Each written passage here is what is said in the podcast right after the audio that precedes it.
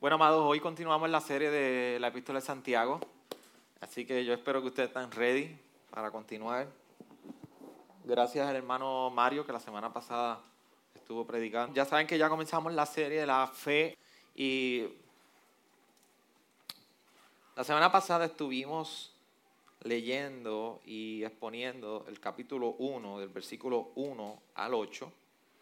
Hoy nosotros queremos continuar del versículo 9 al versículo 18. Yo quiero que usted esté bien atento y que usted, espero en el Señor que pueda salir edificado por todo lo que... Eh, permítame orar y pedirle al Señor que nos dé gracia y nos dé también con la convicción al poder vernos de frente en el espejo como somos y, aplicar su palabra. Señor, uh, venimos delante de ti porque estaremos exponiendo tu palabra y queremos escuchar el mensaje de tus escrituras. Trae convicción, revélanos nuestro pecado. Ayúdanos en esta hora, Señor. Ayúdanos a hacer un testimonio vivo del llamado que tú haces a nosotros como creyentes. Gracias, Señor. Gracias, Señor. En nombre de Jesús. Amén. Hace dos semanas nosotros estuvimos hablando de la primera porción de, de ese capítulo 1. Todavía nos queda por lo menos una o dos prédicas más en el capítulo 1 de Santiago. Lo vamos a coger tranquilo, no lo vamos a coger con prisa. Y una de las cosas que hablamos, para traer un poquito de contexto, es que Santiago, por más que tratemos, no le vamos a encontrar a esta epístola una estructura eh, como quizás otras epístolas de Pablo. En esta epístola usted si va leyendo sabe que de momento está Santiago hablando algo sobre algún eh, está hablando sobre un tema y de momento cae a otro a otro tema, así que no se asuste es así. Por esa razón queremos cogerlo con calma, queremos cubrir lo que la palabra del Señor está ahí revelada.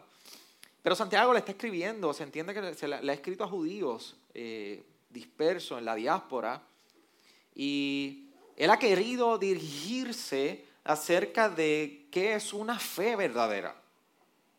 La fe sin obra es muerta. Y cómo hay unos frutos que acompañan la fe. Cómo se ve la fe evidenciada. Y ese es uno de los objetivos que vemos a través de toda la epístola que Santiago ha querido establecer. Para los primeros ocho versículos, nosotros estuvimos tocando el tema de cómo navegar las pruebas o el sufrimiento. Y una de las cosas que vamos a estar viendo en el capítulo 1 es que como en el versículo 2 y 3 vemos que eh, Santiago dice, tener por sumo gozo, hermanos míos, el que os halléis en diversas pruebas, sabiendo que la prueba de vuestra fe produce paciencia y que la paciencia tenga su perfecto resultado para que seáis perfecto y completo sin que os falte nada. Y una de las cosas que vamos a estar viendo es que la palabra prueba en su original griego tiene una relación no solamente con prueba de sufrimiento, sino también se refiere a tentación. Pero en la primera porción de la hace dos semanas, la connotación en el contexto que Santiago usó la palabra prueba era en la prueba de sufrimiento. Por eso la pregunta que nosotros respondimos hace dos semanas fue, ¿cómo navegamos el sufrimiento? ¿Cómo debemos navegar el sufrimiento? Y una de las cosas que hablamos fue que en sabiduría, pidiendo sabiduría. Así que si usted no se acuerda de mucho de hace dos semanas, por lo menos trate de contestar la pregunta, ¿cómo navegamos las pruebas del sufrimiento? Y yo espero que usted pueda recordarse de mucho lo que hablamos. Si no, sabe que ya está, esa predicación está en internet y puede escucharla. Sin embargo, cuando vamos al versículo 9, um, vemos que Santiago sigue hablando en consecuencia de lo que último que estuvo hablando en el versículo 8, cuando dice, pero, pero que el hermano de condición humilde se gloríe en su alta posición y el rico en su humillación, pues él pasará como la flor de la hierba. porque el sol sale con calor abrasador y seca la hierba y su flor se cae y la hermosura de su apariencia perece. Así también se marchitará el rico en medio de sus empresas. Bienaventurado el hombre que persevera bajo la prueba.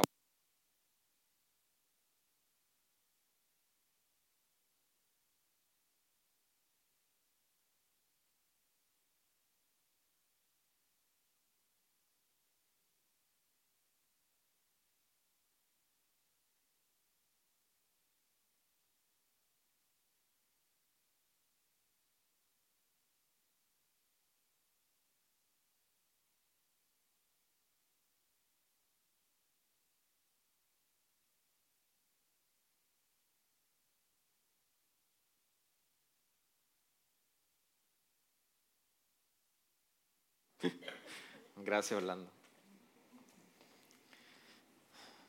Bienaventurado el hombre que persevera bajo la prueba, porque una vez que ha sido aprobado, recibirá la corona de la vida que el Señor ha prometido a los que le aman. Que nadie diga cuando es tentado, soy tentado por Dios, porque Dios no puede ser tentado por el mal y él mismo no tienta a nadie, sino que cada uno es tentado cuando es llevado y seducido por su propia pasión. Después, cuando la pasión ha concebido, da luz el pecado. Y cuando el pecado es consumado, engendra la muerte.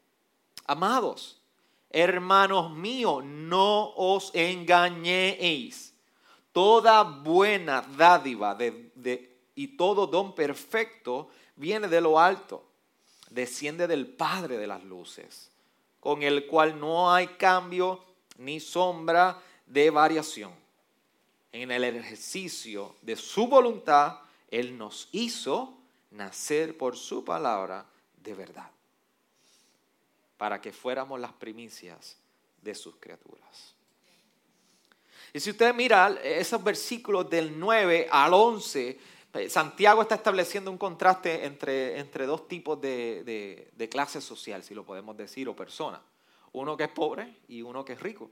Y uno dice, y lo que está diciendo, mira, el pobre, que, haya, que se gloríe en cuando alcanza la bendición de los recursos, está en una posición privilegiada.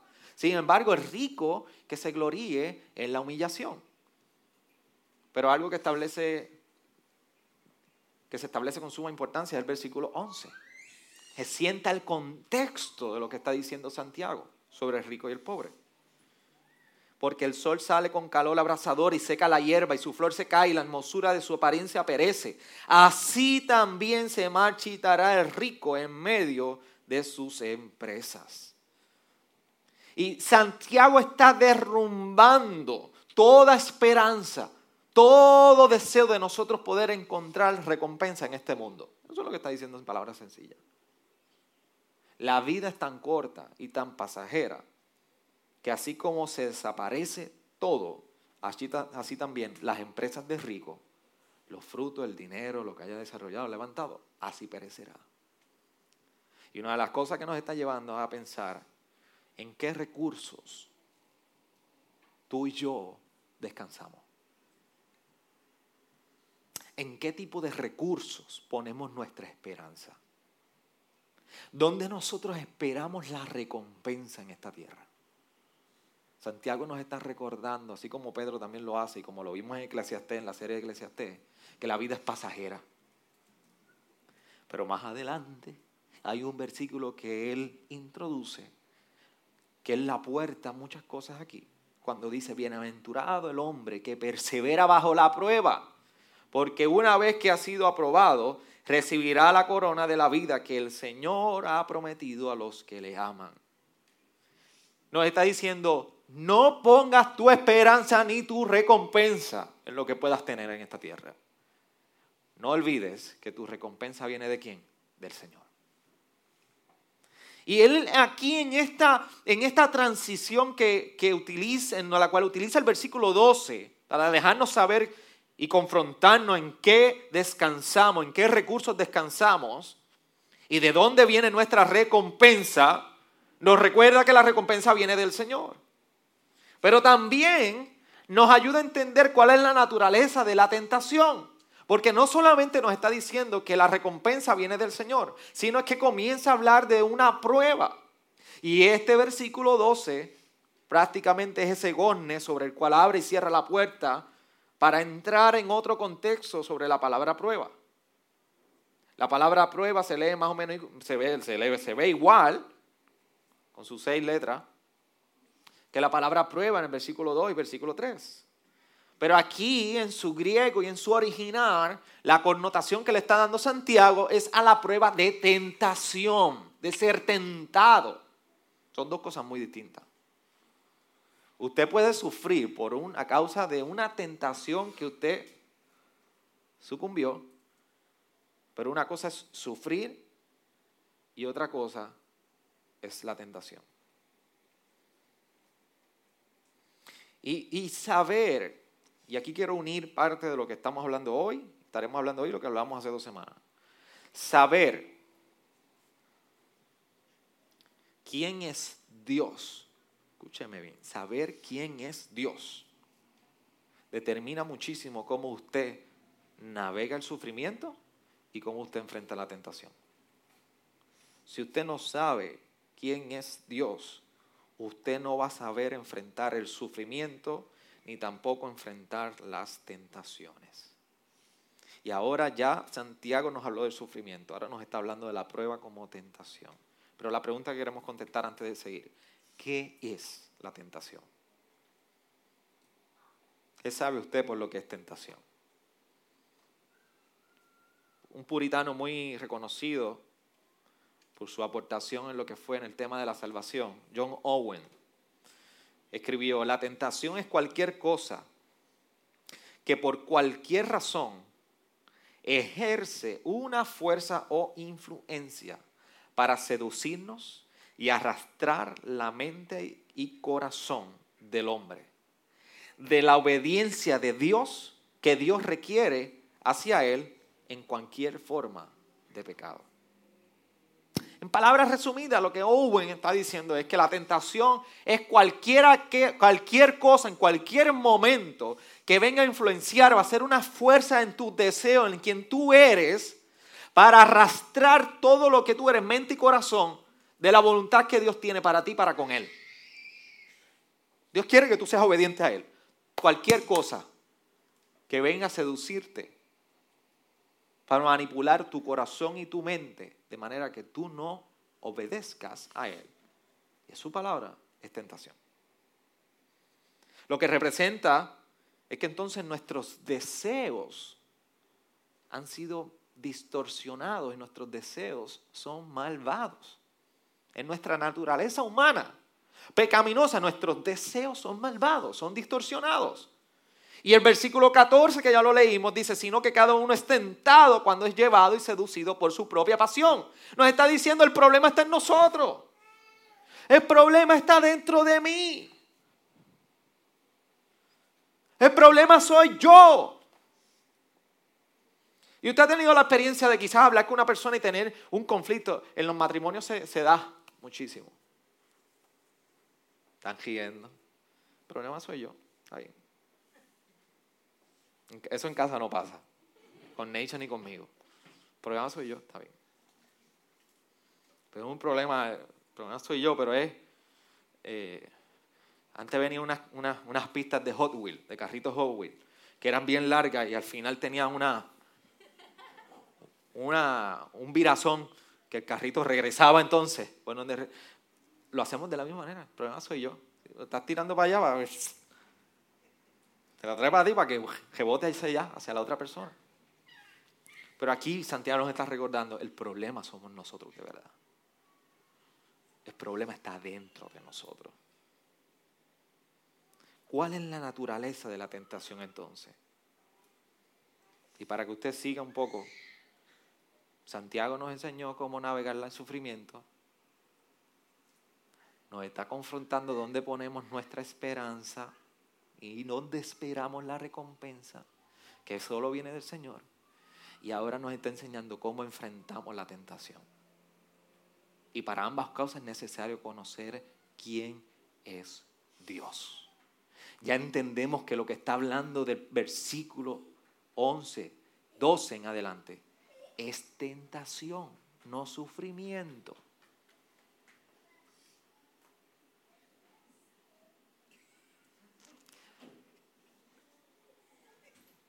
E, eso es sufrimiento y tentación encarnado.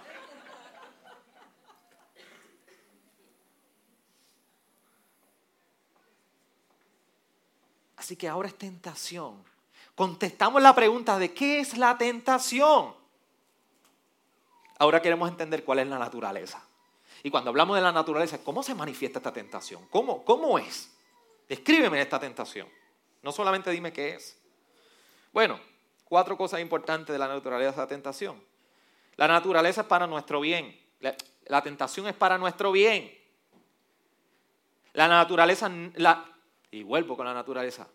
Rewind. La tentación es para nuestro bien. La tentación no proviene de Dios. Y la tentación nace de adentro. Y por último, la tentación tiene una meta. Primero, en el versículo 12, es para nuestro bien. ¿Cómo es eso? ¿Cómo se come eso? Porque estamos hablando de tentación, no estamos hablando de sufrimiento. Pastor, yo creo que usted brincó el sermón, se equivocó de la línea. No, no, no, no, no. Vamos al versículo 12, dice, bienaventurado el hombre que persevera bajo la prueba, bajo la tentación. Porque una vez que ha sido aprobado, recibirá la corona de la vida que el Señor ha prometido a los que le aman.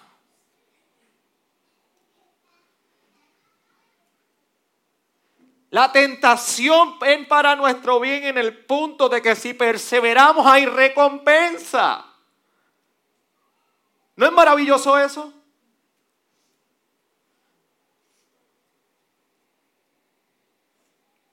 Segundo, no proviene de Dios. Claro que no proviene de Dios, dice el versículo 13. Que nadie diga cuando es tentado, soy tentado por Dios, porque Dios no puede ser tentado por el mar y el mismo y él mismo no tienta a nadie.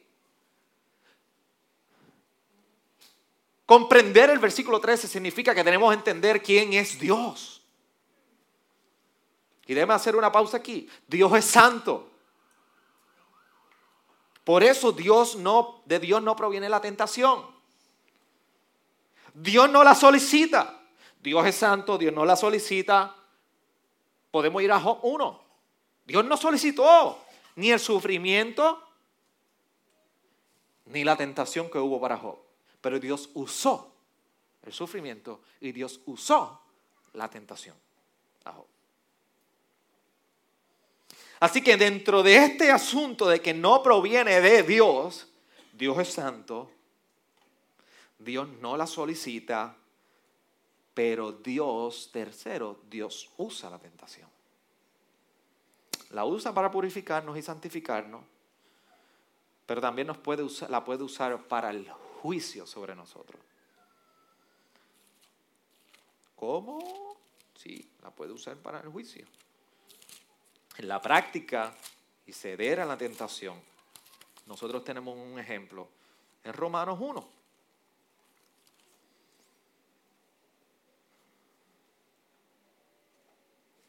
Mira cómo dice Romanos 1, versículo 21.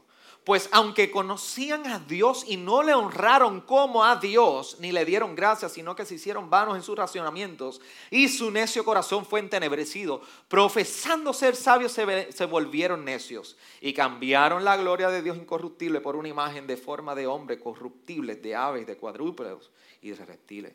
Por consiguiente, Dios los entregó a la impureza en la injusticia lujuria de sus corazones, de modo que deshonraron entre sí sus propios cuerpos.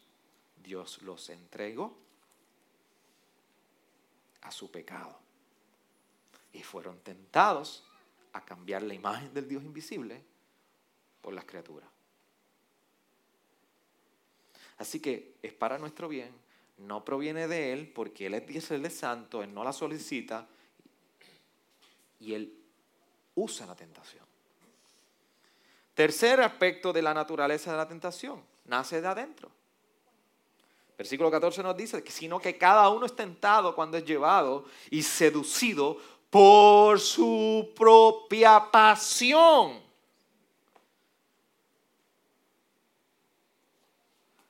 Pasión. Y cuando usted lee la palabra pasión, quizá en alguna de las versiones usted puede ver que dice deseos. ¿Alguno tiene una versión que dice deseos? Sus propios deseos, pasión. Así que hay unos deseos en nosotros y vamos a describirlo que esto viene de adentro. Están en nosotros. Eso tiene una explicación porque a nosotros nos gusta repartir la, culpa. Y, hay un gran dicho que dice que la culpa es que es huérfana. Nadie la quiere. Pero esto viene de adentro. Y cuarto, en la naturaleza de la tentación, la tentación tiene una meta. Palabra resumida es muerte. Versículo 15 lo dice ahí. Y muerte no es otra cosa que separación. Muerte en la Biblia siempre va a ir atado a lo que es separación. ¿Separación de qué? Yo lo voy a explicar. Versículo 15, Santiago está utilizando una terminología femenina. ¿A qué me refiero con eso? Santiago está utilizando la terminología de lo que es dar a luz, parir, en el buen puertorriqueño. Por eso cuando usted ve en el versículo dice, después cuando la pasión ha concebido, da a luz el pecado. Y luego, cuando el pecado es consumado, engendra muerte. Bienvenido. Tienes un bebé. Muerte. Así que esa terminología que está usando Santiago tiene una razón de ser. Y de hecho, cuando está hablando de la, cuando la pasión ha concebido, en su original la connotación es sexual, de sensualismo, de inmoralidad sexual. Y está ejemplificando cómo nace el pecado, cómo se consume y cuáles son los frutos del pecado. Y sabemos esto porque en otros pasajes se utiliza una expresión similar, como en 1 de Pedro 2.11, cuando dice, amados, os ruego como a extranjeros y peregrinos que os abstengáis de las pasiones carnales que combaten contra el alma. Pero no solamente eso, sino que el versículo 14 nos, enseña una realidad que ignoramos como creyentes. Cuando dice, sino que cada uno es tentado cuando es llevado y seducido por su propia pasión. Y yo quiero que usted mire dos palabras ahí que llaman la atención. Llevado y seducido. Santiago sabía muy bien que cuando él estaba escribiendo a una a un contexto en particular el que se quería hacer entender con lo que estaba escribiendo. Y por eso él está hablando ahí de lo que es la pesca. Y cuando él habla de llevado y seducido, está hablando en los mismos términos de pesca. Aquellos que se le pone un cebo, ¿un cebo qué se dice? ¿Sí? O una carnada. Y tira la carnada ¿Y qué hace la carnada? La carnada le dice al pescado, cómeme, estás obligado, te arresté, te cogí. Un, dos, tres, pescado. La carnada no le dice al pescado, un, dos, tres, pescado, te cogí. No. La carnada es aquella que quiere seducir al pescado. No todas las carnadas son para, no una carnada es para todos los pescados. Cada pez tiene una carnada en particular que lo seduce, que le llama la atención. Por eso, si usted ha tenido oportunidad de ver cómo es que pescan los marlins, los peces espada, como le digan, muchas de esas carnadas, si no me equivoco, parecen como, como calamares, algunos de ellos. Porque es un tipo de carnada que atrae a ese pez. Va alineado a lo que come lo que lo hace vulnerable. Y Santiago nos está recordando que la manera que tú y yo llegamos a concebir nuestras pasiones y nuestros deseos hasta que se conviertan en pecado, se consuman en pecado y engendran muerte, es cuando comienza la seducción. Tira la carnada al pescado, la carnada llama la atención, hasta que el pez decide caer.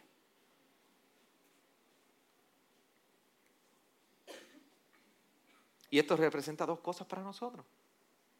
Usted sabe cuáles son sus deseos, usted sabe cuáles son sus pasiones, usted sabe cuál es el tipo de carnada que a usted lo va a seducir y lo va a llamar.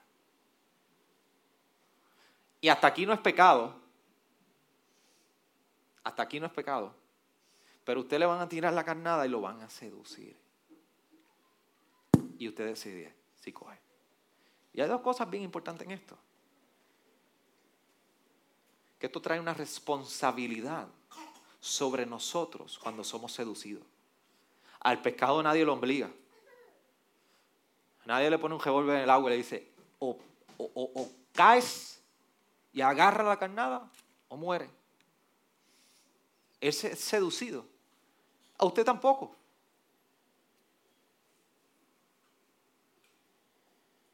La carnada siempre va a estar ocultando las consecuencias del pecado. Porque créame que entonces el pez no caería. Cuando somos seducidos nunca vemos y apreciamos las consecuencias del pecado.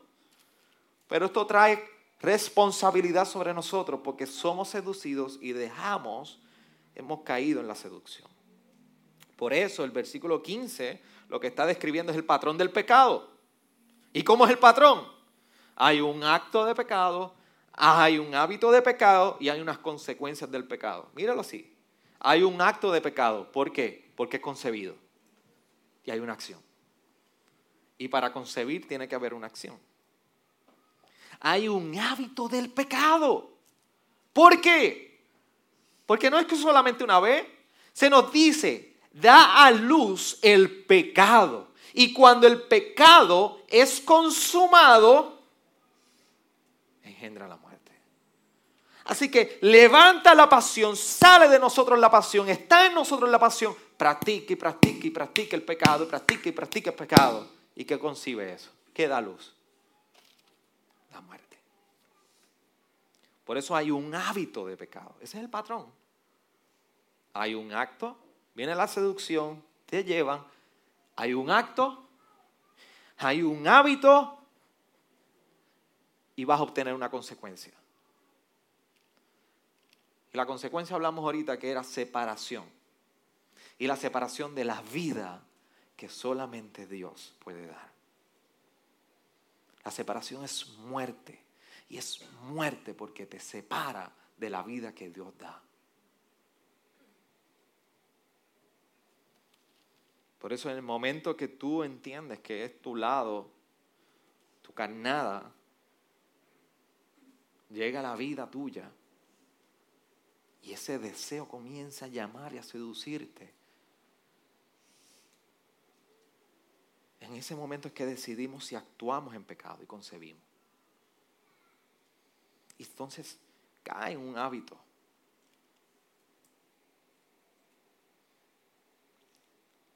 Lo triste es que al final no sabemos cuáles son las consecuencias. Por eso los adulterios no se dan de una noche a la mañana. Los adulterios no se dan porque usted está por ahí en la calle y usted mira y dice, mire esa mujer, qué hermosa es, me voy con ella, y ya. O mire ese hombre, qué, qué hermoso es, qué guapo. Y me voy con él. No. Comenzó una carnada a llamar y a seducir. De eso llevó a un acto. Y de ese acto se convirtió en un hábito y luego las consecuencias, aunque sabemos que son dolorosas las físicas, imagínense las, las eternas.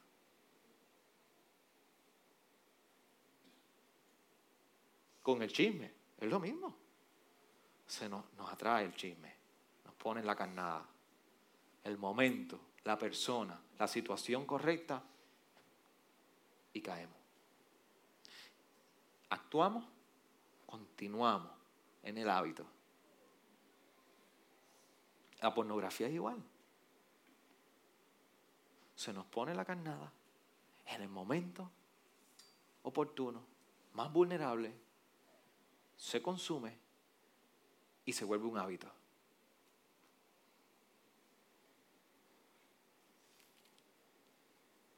Este es el patrón del pecado en nosotros. Hay un acto, hay un hábito y trae consecuencias. Sin embargo, aunque Santiago está usando la imagen de nacer, de un nacimiento, para compartirnos las consecuencias del pecado, nos recuerda que hay un nacimiento de vida. Por eso en el versículo 18 nos está diciendo, en el ejercicio de su voluntad, nos hizo nacer por la palabra de verdad, para que fuéramos las primicias de sus criaturas. Nos dice que, hay que el creyente es nacido de la palabra. Y esto es una dádiva de Dios. Y está contrastando, oye, no pienses que cada carnada que traen a tu vida es Dios quien te está tentando. Dios no tienta. Al contrario, recuerda que todo lo bueno viene de Dios. Que lo que trae Dios es bueno. A tal punto que te ha hecho nacer de la palabra de vida. Versículo 17 nos dice, toda buena dádiva y todo don perfecto viene de lo alto, desciende del Padre de las Luces, con el cual no hay cambio ni sombra de variación. Esto nos recuerda que este nacimiento a vida, en la palabra de vida, está anclado en la bondad de Dios para con nosotros. Va esto a quien es Él. Y que es la palabra, el instrumento que Él utiliza para traer vida a otros. Esta mañana estuvimos hablando, escuchamos al pastor y hablando sobre lo que era el evangelismo y la soberanía de Dios y el evangelismo. Y algo que estamos reflexionando es que es la palabra quien Dios usa para llamar a salvación. Hay medios que Dios nos permite utilizar, pero son medios para al final compartir su palabra. Si, tú tienes un familiar, tienes una persona, un esposo, una esposa o alguien que no ha conocido la salvación, es por la palabra de vida donde únicamente puede nacer a vida. Por eso el versículo 17 solamente, versículo 16, perdón, dice, amados hermanos míos, no os engañéis. Tengamos cuidado de no entender esta diferencia de que Dios no trae la tentación, sino que Dios es un Dios de bondad y de dádivas de todo lo bueno, a tal punto que nos ha hecho nacer de la palabra de vida. Y esto nos recuerda el versículo 16, que hay una seguridad en la bondad y en la obra de Dios. Y nos da una esperanza firme por lo que Dios ha hecho en nosotros. No debe poner nuestra fe a base de este nacimiento de la palabra de vida en una posición de incongruencia debe afirmarnos, Dios es bueno, su bondad se ha manifestado en nosotros en que todo don y toda dádiva de Él ha sido dado a nosotros. Por eso hemos nacido de la palabra de vida. Por eso un cristiano maduro, escúcheme bien, un cristiano maduro es un cristiano que siempre va a reconocer que Dios ha sido bueno y que ha nacido de la palabra de vida. El cristiano maduro sabe dónde nació, qué tipo de nacimiento. El cristiano maduro sabe de igual manera que las tentaciones son parte de nuestra experiencia cristiana. ¿Por qué? Porque así lo fue también con nuestro maestro. dos cosas sobre esto. El cristiano maduro, que es nacido de la palabra, sabe que las tentaciones no es algo raro en nuestras vidas. El cristiano maduro sabe que esto es parte común de los hombres. Por eso Pablo en 1 Corintios 10:13 dice, no os ha sobrevenido, ninguna tentación que no sea común a los hombres. Y fiel es Dios que no permitirá que vosotros seáis tentados más allá de lo que podáis soportar, sino que con la tentación proveerá también la vía de escape a fin de que podáis resistirla. Cristiano maduro sabe que las tentaciones llegan. ¿Tú eres tentado? Contéstate ahí tú mismo.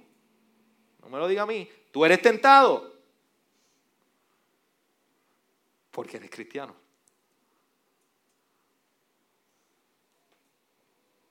Tú eres seducido porque tú eres nacido de la palabra. Pero no te olvides que aún nuestro maestro fue tentado. Por eso Hebreos 2.18 nos recuerda, pues por cuanto él mismo fue tentado en el sufrimiento, es poderoso para socorrer a los que son tentados. No cabe duda de que nuestros deseos han sido corrompidos, amados. Gracias Redentora, nuestros deseos fueron corrompidos. Y Pablo mismo lo expresaba, que lo que él quería hacer no era lo que hacía. Y lo vamos a leer ya mismo. Pero yo te hago una pregunta a ti, iglesia. Tú que has sido nacido de la palabra, ¿tú resistes la tentación o tú le das la bienvenida a la tentación?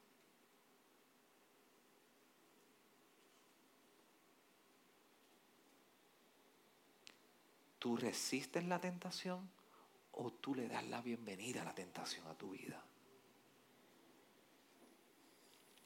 Santiago 4:7 nos dice, por tanto, someteos a Dios, resistid al diablo y huirá de vosotros.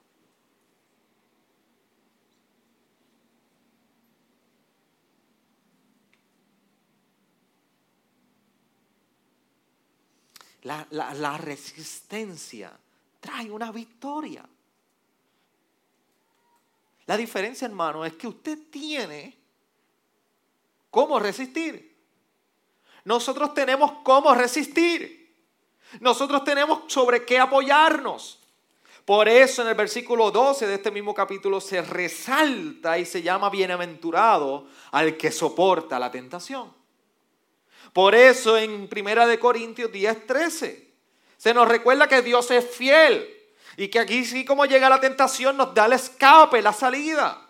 Por eso en Hebreos 2.18 nos recuerda que nuestro Señor Jesucristo fue también tentado, pero que fue tentado para que encontremos el oportuno socorro en Él cuando estamos siendo tentados. Nuestro mayor problema es que confiamos tanto tanto y tanto en la persona que vemos mañana tras mañana en el espejo.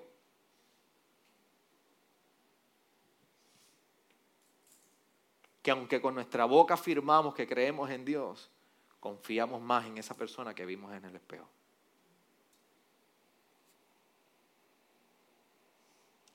Y en la tentación nunca vemos en la palabra, y no fue el llamado de Dios decir que descansemos en nosotros mismos. ¿Sabes por qué? Porque el ataque de la tentación no viene de afuera.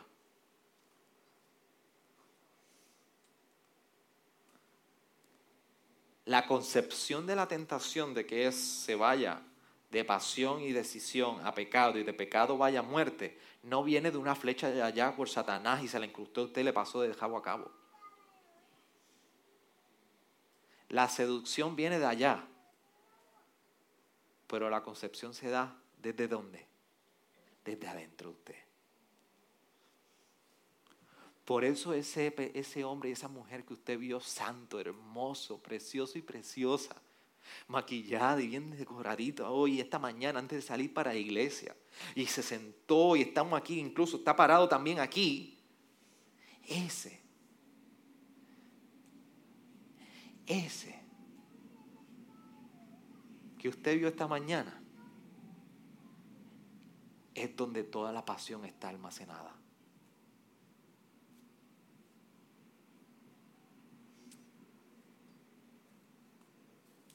Usted es una pelota de pecado y no se olvide de eso.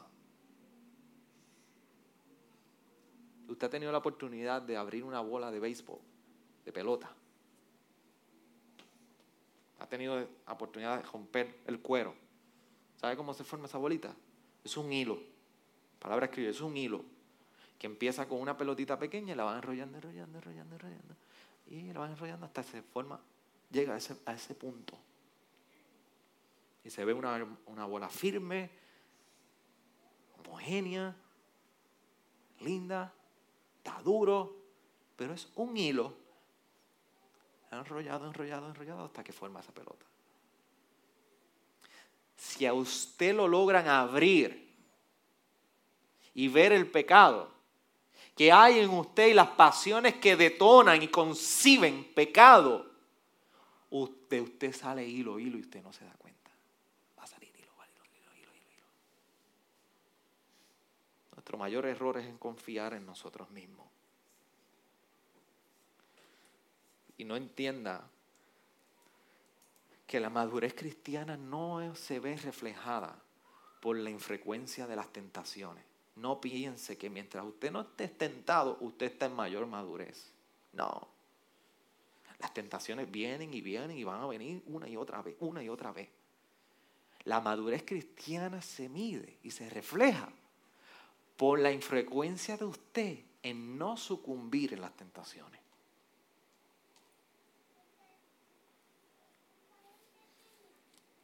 Pero recordemos estas verdades para ir cerrando. Romanos 6, 19, 23, Pablo escribía lo siguiente. Hablo en términos humanos por causa de la debilidad de, nuestra, de vuestra carne. Porque de la manera que presentáis vuestros miembros como esclavos a la impureza y a la iniquidad, para iniquidad, así como presentar vuestros miembros como esclavos a la justicia, para santificación. Porque cuando erais esclavos del pecado, erais libres en cuanto a la justicia. ¿Qué fruto tenéis, teníais entonces en aquellas cosas en las cuales ahora os avergonzáis? Porque el fin de esas cosas es que muerte. Está hablando del pecado y cuando éramos esclavos del pecado. Pero mira cómo continúa, versículo 22. Pero ahora, habiendo sido libertados del pecado y ellos siervos de Dios, tenéis por vuestro fruto la santificación y como resultado la vida eterna. Ahora que hemos nacido de la palabra, como decía Santiago, ahora cómo es que vivimos, a qué aspiramos. Estamos viviendo en vida eterna y nuestro fruto es que santificación. Y si usted quiere ver santificación a la luz del pecado, es mortificación. Que llega el pecado a usted y usted lo mortifica. Llega el pecado, la tentación y usted mortifica la tentación. Llega la tentación, la mortifica, la mortifica y la mortifica. Porque la paga del pecado es muerte, pero la dádiva de Dios es vida eterna en Cristo Señor, Cristo Jesús, Señor nuestro. El pecado que es engendrado después de la tentación y es concebido es muerte. No olvidemos que en contraste Dios nos ha dado una dádiva y es vida. Y no podemos ignorar la realidad de la dinámica de la experiencia cristiana. Por eso en el capítulo 7, un poco más adelante, Pablo nos dice en el versículo 18, porque yo sé que en mí, es decir, en mi carne, no habita nada bueno. Porque el querer está presente en mí, pero el hacer el bien no. Pues no te hago el bien que deseo, sino que el mal que no quiero, eso practico. Y si lo que no quiero hacer, eso hago, ya no soy yo el que hace, el, que lo hace, sino el pecado que habita en mí. Así que queriendo yo hacer el bien, hallo la ley de que el mal está presente en mí, porque en el hombre interior me deleito con la ley de Dios, pero veo otra ley en los miembros de mi cuerpo que hace guerra contra la ley de mi mente y me hace prisionero de la ley del pecado que está en mis miembros miserable de mí. ¿Quién me libertará de este cuerpo de muerte?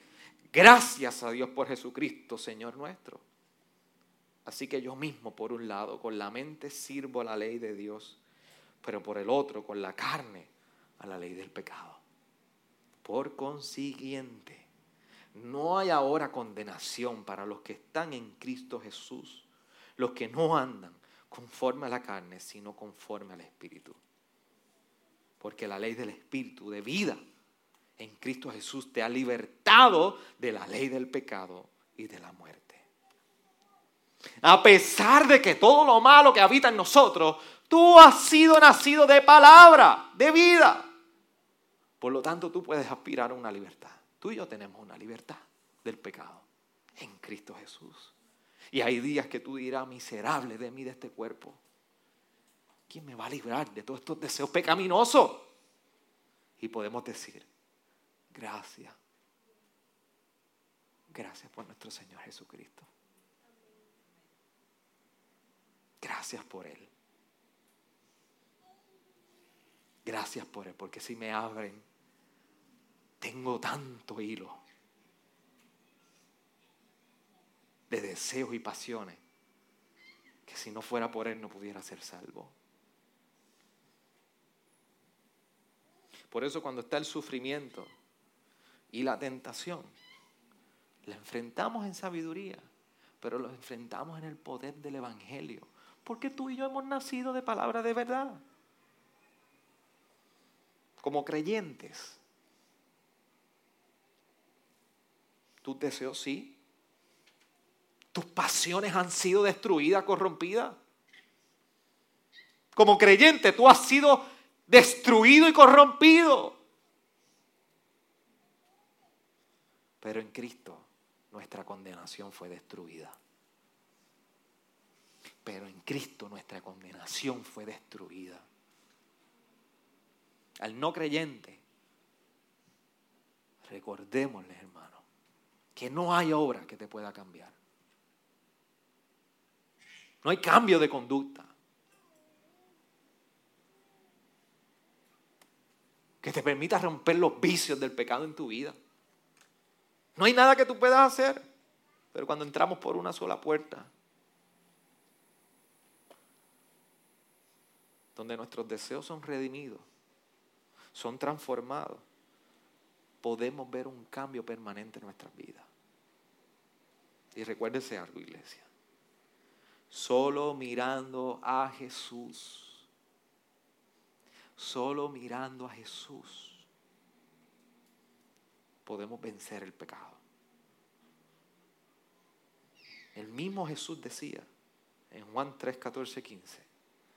Y como Moisés levantó la serpiente en el desierto, así es necesario que sea levantado el Hijo del Hombre, para que todo aquel que cree tenga en él vida eterna. Y si usted sabe lo que está diciendo Jesús ahí, era el momento en el cual, en número 21, se nos relata que Dios envió unas serpientes al pueblo de Israel, porque estaban bien quejones. Y las serpientes los mordían en los pies. Pero así como, como aquellas serpientes morían, le dijo a Moisés, prepara un asta y haz una serpiente, ponla en el asta, y todo el que mire esa asta elevada, al momento de ser mordido, no va a morir. Parece que nuestros días están acechados por serpientes, amados. Parece que caminamos en la casa y por donde quiera que vamos, el pecado nos muerde desde que nos levantamos, desde que nos relacionamos en el trabajo con nuestros compañeros de trabajo, desde que atendemos criando a nuestros hijos. El pecado sale y sale y sale. Y pareciera que es un valle serpiente. Pero el Señor nos ha llamado a poner nuestra esperanza en Él. Y esos días descansar en Él para que seamos fortalecidos y encontrar así la salida a nuestra tentación. Por eso ponemos nuestra mirada en Él, mientras conocemos quién es Él como Dios, para saber cómo responder al sufrimiento y a la tentación sin olvidar quiénes somos nosotros, cuáles son las carnadas que nos seduce y dónde está nuestra esperanza. Así el creyente enfrenta la tentación.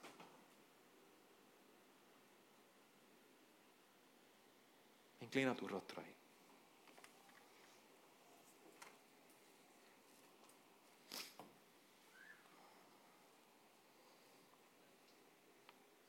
Qué tal si cantamos? Jesucristo basta.